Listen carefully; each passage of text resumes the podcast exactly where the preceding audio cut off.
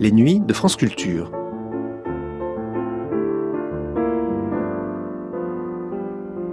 Les nuits de France Culture. Une mémoire radiophonique.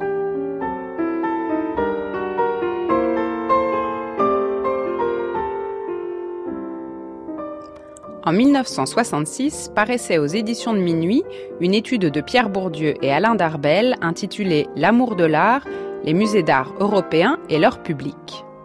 Le propos en était résumé en ces termes dans la conclusion. Si l'amour de l'art est bien la marque de l'élection séparant, comme par une barrière invisible et infranchissable, ceux qui en sont touchés de ceux qui n'ont pas reçu cette grâce, on comprend que les musées trahissent, dans les moindres détails de leur morphologie et de leur organisation, leur fonction véritable, qui est de renforcer chez les uns le sentiment d'appartenance et chez les autres le sentiment de l'exclusion.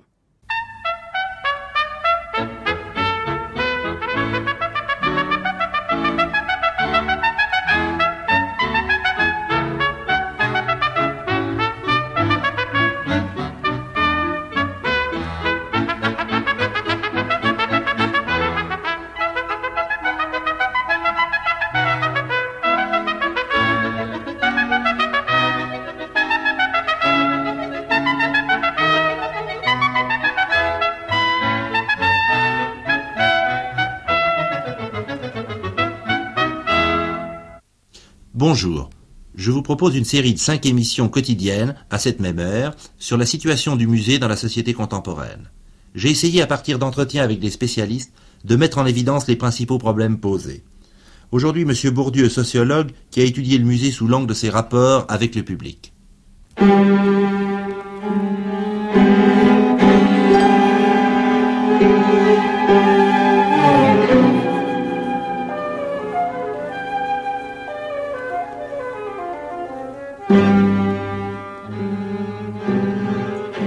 Bourdieu, dans votre ouvrage euh, Pour l'amour de l'art, vous avez cité au début de l'ouvrage Georges Salle et ce monsieur dit le musée a le privilège de parler le langage de l'époque, le langage de l'image, langage intelligible à tous et valable pour tous les pays.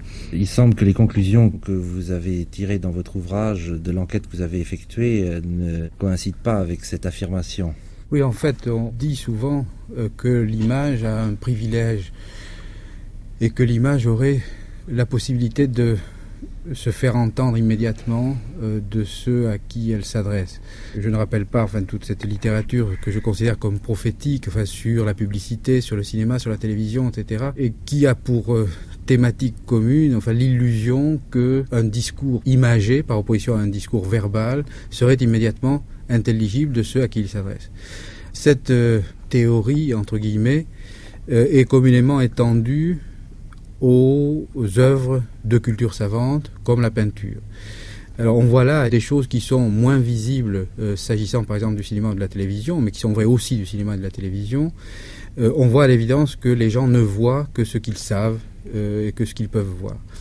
Alors au fond, dans les enquêtes que nous avons faites, nous avons essayé d'une part de déterminer enfin qui pouvait voir qui accédait finalement aux œuvres d'art et qui, accédant aux œuvres d'art, euh, savait les voir. Et on voit que ce sont les mêmes qui savent voir et qui vont voir. Autrement dit, pour aller voir, pour aller au musée, il faut avoir la possibilité de voir. Et les gens qui ne vont pas au musée sont des gens qui s'éliminent enfin, de la fréquentation du musée, non pas parce qu'ils ne sont pas euh, doués, euh, non pas parce qu'ils n'ont pas cette grâce que s'attribuent ceux qui vont au musée, mais parce qu'ils n'ont pas appris à regarder les œuvres d'art. Alors là aussi, euh, au passage, nous réglons son compte, si vous voulez, à euh, une illusion très répandue parmi les privilégiés de la culture, l'illusion que la culture, paradoxalement, pourrait être quelque chose d'inné. Bon, en réalité, l'art de voir est quelque chose d'acquis. Je crois qu'une des fonctions des musées, une des fonctions euh, objectives, inconscientes des musées, c'est précisément d'être quelque chose où tout le monde peut aller et où seuls quelques-uns vont. Le musée est important pour ceux qui y vont dans la mesure où il leur permet de se distinguer de ceux qui n'y vont pas. Et du même coup, cette contradiction est à la fois une contradiction, mais comme toutes les contradictions qui s'observent dans la réalité, elle est sociologique. Elle est logique sociologiquement, c'est-à-dire que l'absence d'éducation artistique euh, remplit une fonction très nécessaire. L'absence d'éducation artistique euh, permet à ceux qui ont reçu cette éducation et qui consomment de l'art d'être des gens distingués.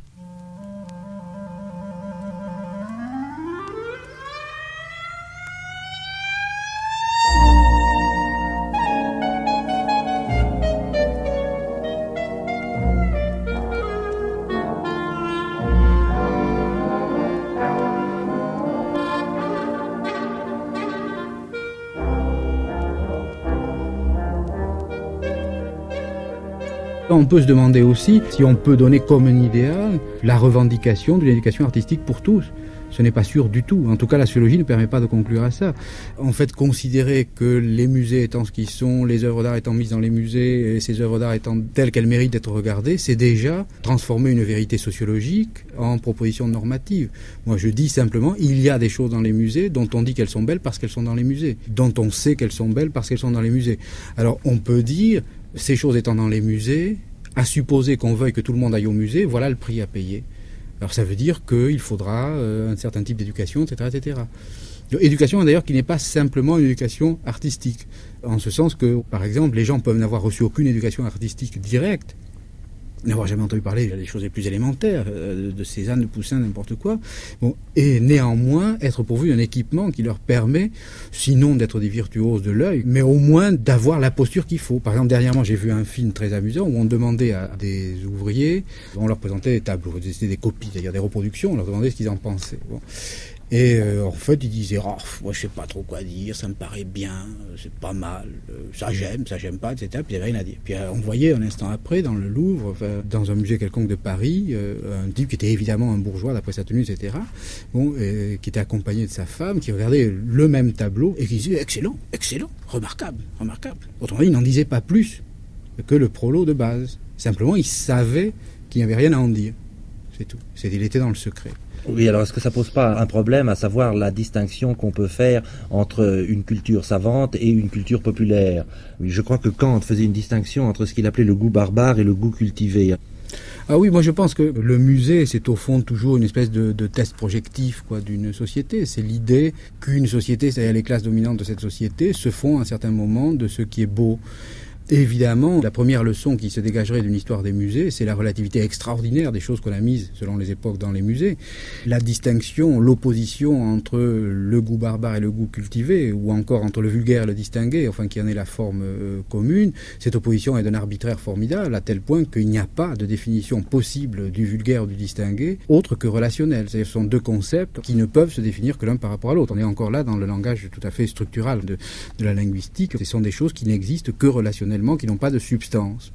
Et je pense que là encore, une des leçons de la sociologie, de l'art, c'est de faire apparaître que des choses qui ont été décrites comme euh, intrinsèquement belles, intrinsèquement nécessaires, intrinsèquement devant être ce qu'elles sont, etc., peuvent avoir une nécessité, mais une nécessité strictement relationnelle. C'est-à-dire que c'est vrai que je pense que si la sociologie est une science achevée, nous pourrions rendre compte du fait, sinon que Michel-Ange ait peint tel plafond euh, de telle et telle façon plutôt que de telle autre, du moins du fait qu'il ne pouvait peindre qu'une chose située à l'intérieur de cette classe. C'est-à-dire qu'il y avait de l'impeignable, enfin qu'il y a de l'impensable. Et je pense que cette dichotomie du disciple et de, l'indicible, du pensable et de l'impensable, que la sociologie saisit euh, et qu'elle substitue à l'opposition entre le vulgaire et le distingué, euh, celle-là est rigoureuse, celle-là est nécessaire. Au fond la sociologie de l'art dit ça, elle dit à une certaine époque, il n'est pas pensable qu'on écrive ceci, euh, et elle définit alors les, lois. Alors ces, lois d'ailleurs étant des lois de censure finalement, euh, pas censure au sens restreint du terme. C'est pas la censure nécessairement politique. C'est pas parce qu'on interdit à quelqu'un de dire quelque chose qu'il ne le dira pas. Il y a des façons beaucoup plus subtiles d'interdire. Par exemple, l'éducation est là pour ça. Le système d'enseignement inculque des limites, etc. Fait que les gens ne peuvent pas ne pas penser certaines choses euh, ou ne peuvent pas penser d'autres choses. La sociologie définit ça. Elle dit, à l'intérieur d'un univers de choses possibles, il y en a qui, dans une certaine situation, sont techniquement inconcevables, théoriquement inconcevables, c'est-à-dire des choses qui ne peuvent pas advenir.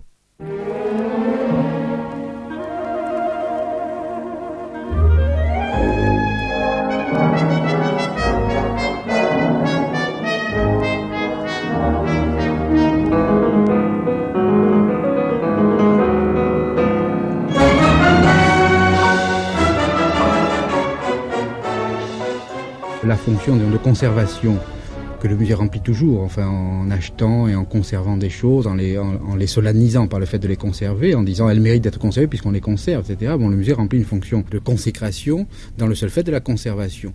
Quand l'intervention du musée, c'est-à-dire des conservateurs, s'opère dans la contemporanéité, c'est-à-dire quand, le, au fond, pour dire les choses concrètement, quand un conservateur de musée achète euh, des peintres contemporains, il intervient très puissamment dans la production Autrement dit, le musée donc n'est pas simplement un lieu où on expose, c'est aussi une, ce que j'appelle une instance de, consécration avec les académies, avec le système scolaire, qui est une, instance de consécration. Si vous voulez, bon, de même que un professeur qui fait un, recueil de morceaux choisis sur les contemporains et qui met euh, ou robe grillée, etc., exerce euh, une action de consécration.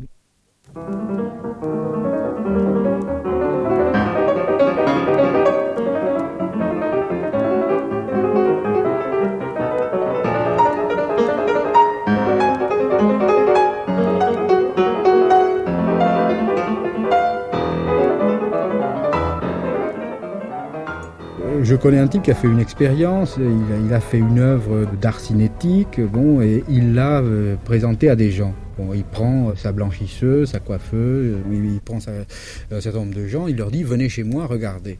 Et il me dit, tu vois, tes discours euh, sur l'art sont faux. Ma blanchisseuse m'a dit des trucs très bien, elle a regardé mon truc. Je dis oui, parce que tu as obtenu d'elle qu'elle regarde. Autrement dit, l'expérience est déjà faussée.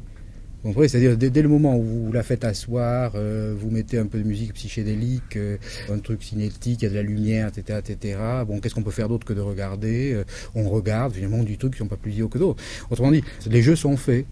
Et on remplace l'œuvre d'art par un spectacle. Oui, ce qui est important, c'est d'obtenir devant une œuvre le regard que l'œuvre exige. Et l'œuvre d'art, dans un sens très large, disons depuis le milieu du XIXe siècle, exige qu'on la regarde en elle-même et pour elle-même.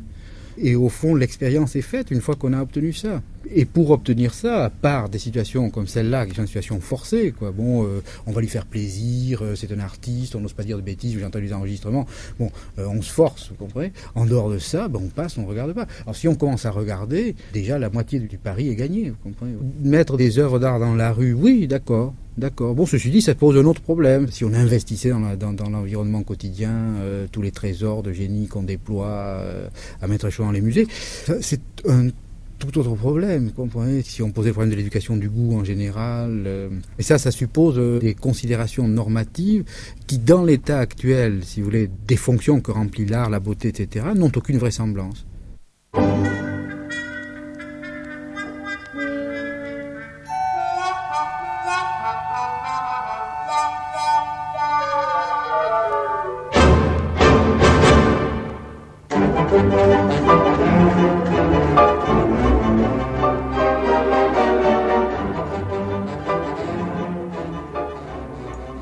Pourquoi et comment euh, une société, euh, euh, ce qui est en question, si vous voulez, dans, par exemple, le folklore ou les musées folkloriques, enfin, c'est tout le rapport que la société urbaine de type capitaliste, enfin, ou capitaliste de type urbain, entretient avec le monde paysan.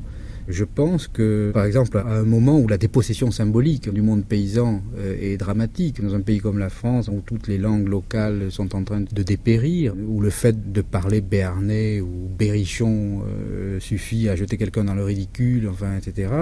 Le fait de ramasser toutes les herminettes de France et de Navarre et tous les bahuts bretons, ça pose aussi des problèmes concernant les fonctions du musée. Alors je pense aussi, si vous voulez, que, euh, alors là, ça serait une autre façon de poser le problème de la culture populaire. Je pense qu'une société centralisatrice comme la France, exerce dans le domaine symbolique une action de dépossession absolument extraordinaire. L'exemple le plus évident, c'est le dépérissement des parlers locaux.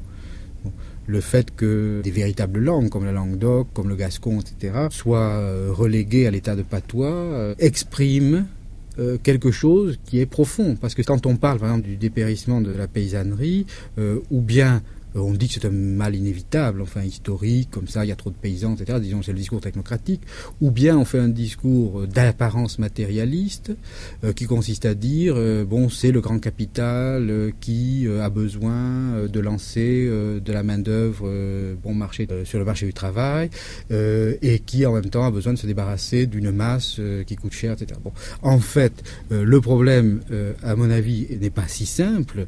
Je pense que euh, la domination que subissent les paysans est une domination économique, mais surtout une domination symbolique. C'est une domination économique qui s'exerce par la médiation du symbolique, par le fait que précisément, euh, c'est pas un hasard si pour dire l'opposé d'un homme distingué, on dit un paysan.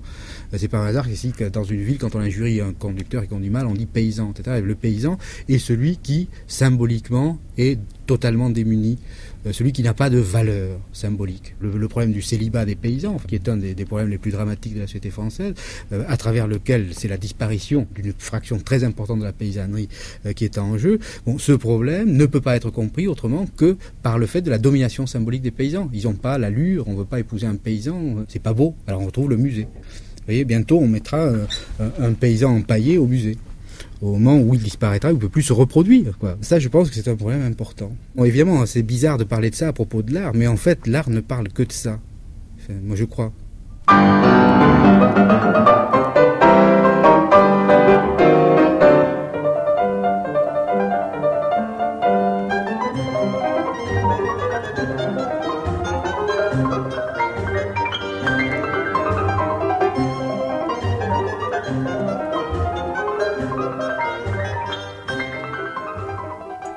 C'est nous, euh, à partir d'une certaine vision historique euh, qui, à mon avis, est une invention historique du 19e siècle, disons qu'il y a toujours eu de l'art au sens du 19e siècle.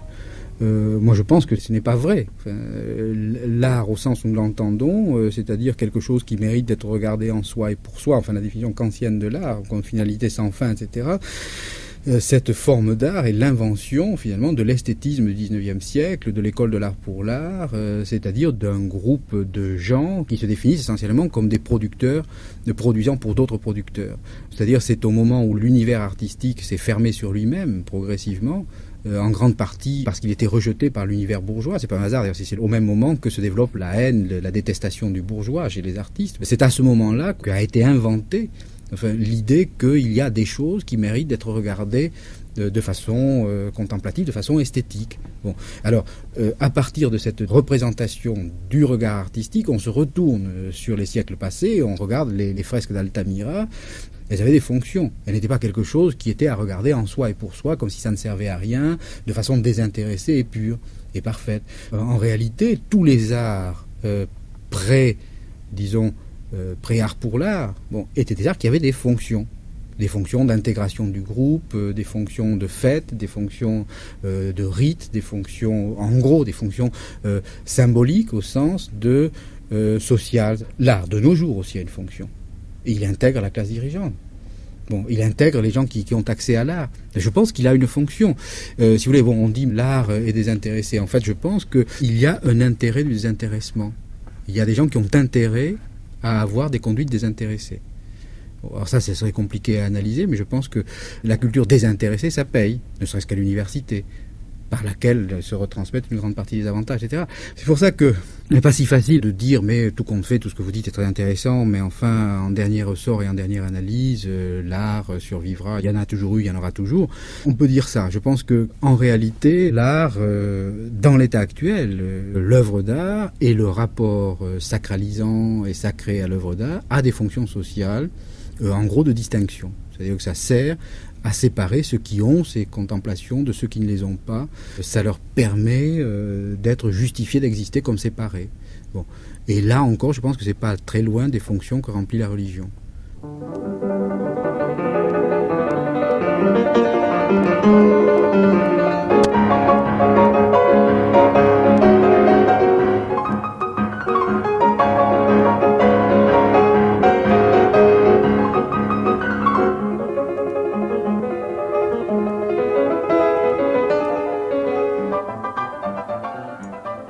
En tant que sociologue, j'analyse par exemple les bandes dessinées euh, par opposition euh, ne sais pas moi, aux reproductions de tableaux, etc., je peux a priori, sans même faire une enquête, vous dire que les lecteurs de bandes dessinées se recruteront dans tel milieu, les, enfants qui font des collections de reproductions d'œuvres d'art euh, seront dans les franges supérieures des classes moyennes, et les enfants des classes supérieures ne feront pas de collection, mais fréquenteront les musées, etc. Bon, autrement dit, si vous voulez, on ne peut jamais séparer des phénomènes symboliques, enfin des fonctions sociales qui remplissent pour des groupes. Alors qu'il y ait de l'image qui circule, que même il y ait peut-être plus d'images qui circulent qu'autrefois, etc. Oui, tout ça est vrai. Mais cette circulation s'opère euh, conformément à des structures sociales. Il y a des choses qui sont impossibles à recevoir, il y a pour certains qui sont naturelles pour d'autres, il y a des choses qui sont évidentes pour les uns, euh, absurdes pour d'autres. L'exemple de la bande dessinée, à ce titre, est intéressant.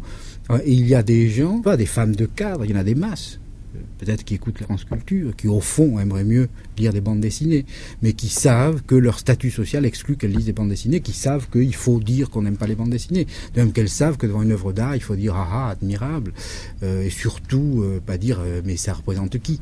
Il n'y a rien de, moins naturel que la culture. C'est une banalité. on n'accède jamais à un objet, quel qu'il soit, l'œil nu. Il n'y a pas d'œil nu. Euh, les gens ont toujours des lunettes, euh, ils savent toujours ce qu'il faut penser. Ils le savent, disons, ils savent d'autant plus ce qu'il faut penser qu'ils sont plus cultivés.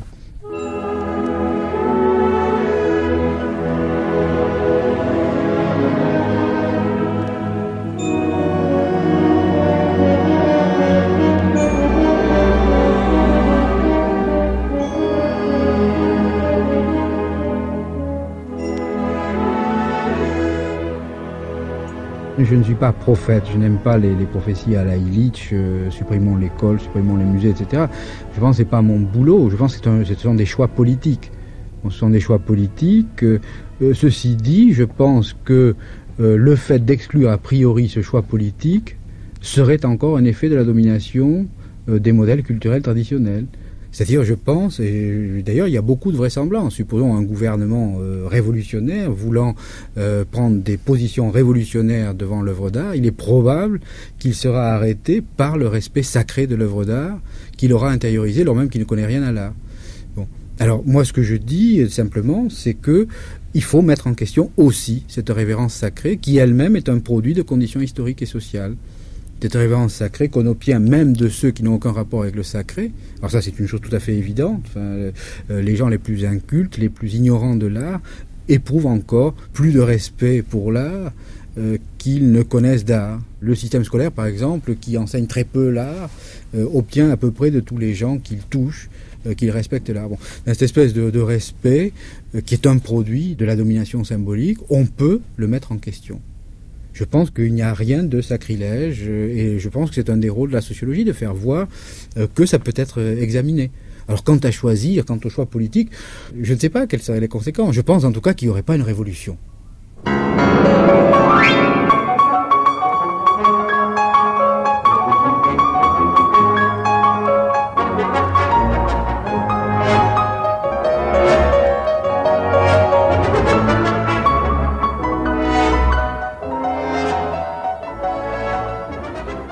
Un enseignement artistique élémentaire peut avoir deux fonctions. Il peut donner aux gens le minimum de connaissances de l'art qu'il faut avoir pour respecter l'art sans avoir les moyens de le connaître.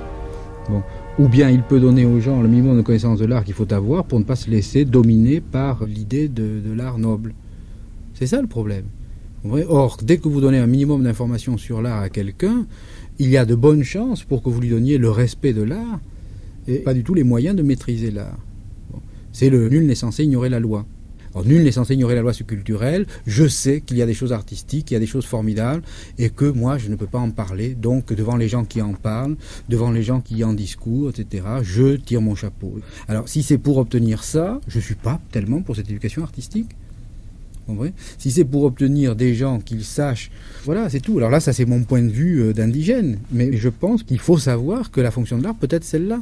Et que dans l'état actuel, il a de bonnes chances de produire ça de produire une espèce de révérence sacrée à l'égard de quelque chose qu'on n'a pas les moyens de consommer.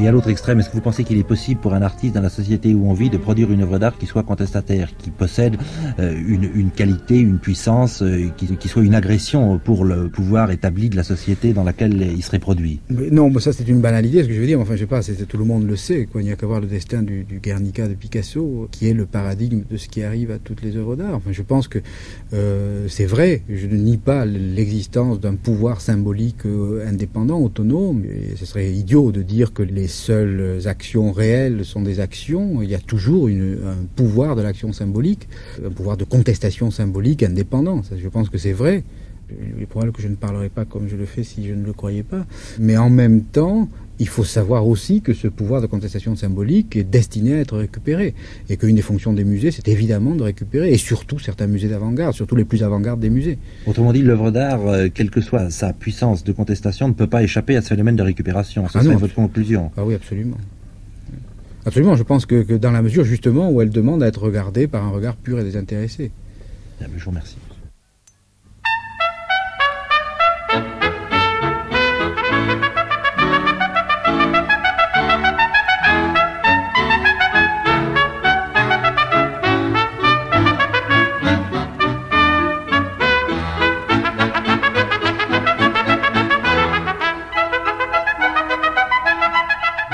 C'était Musée d'aujourd'hui et de demain avec Pierre Bourdieu, une émission proposée par Jocelyn de Noblet et diffusée pour la première fois sur France Culture le 21 février 1972. Vous pouvez la réécouter ou la télécharger en ligne sur le site franceculture.fr à la page des nuits.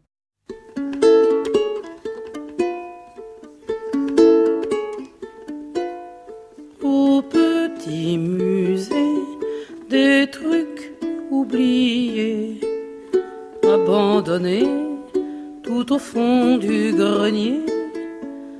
Que de mystères sur les étagères, noyés de poussière légère. Drôle de collection qui ne vaut pas un rond, objet menu qu'on avait cru perdu trois fois rien de peine hier matin quand l'automne semblait loin.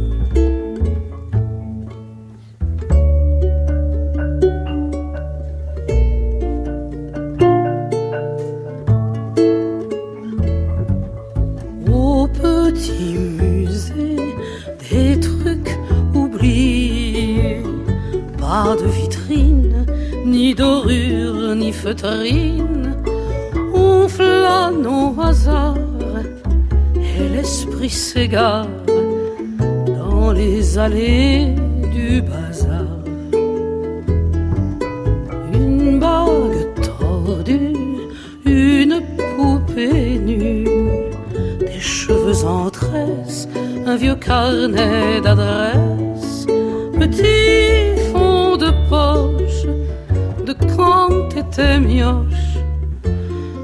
Et voilà